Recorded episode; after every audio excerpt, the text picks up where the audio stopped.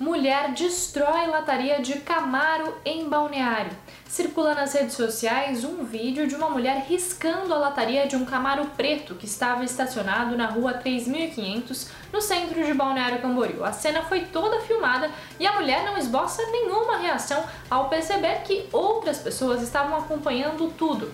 Na sequência, ela segue em direção à Praia Central. A Guarda Municipal foi acionada para atender a ocorrência.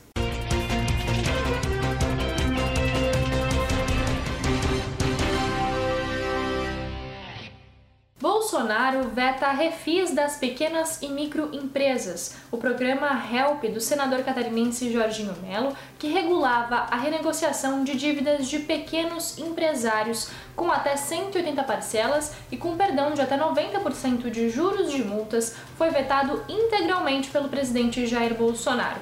O programa havia sido aprovado por unanimidade por deputados e senadores no fim de 2021. As alegações para o veto foram inconstitucionalidade do projeto e contrariedade ao interesse público. O veto do presidente será avaliado pela Câmara no retorno das atividades legislativas, que será apenas em fevereiro. Transporte clandestino no aeroporto de Navegantes revolta motoristas. Motoristas de aplicativo e taxistas estão revoltados com a ação de motoristas clandestinos na área de embarque do aeroporto de Navegantes. Segundo denúncias, um grupo de 20 motoristas irregulares estão tomando conta da área e assediando os passageiros antes que eles solicitem as corridas pelos aplicativos ou com os motoristas cadastrados. A denúncia já foi enviada para a Polícia Militar e para a Navetran.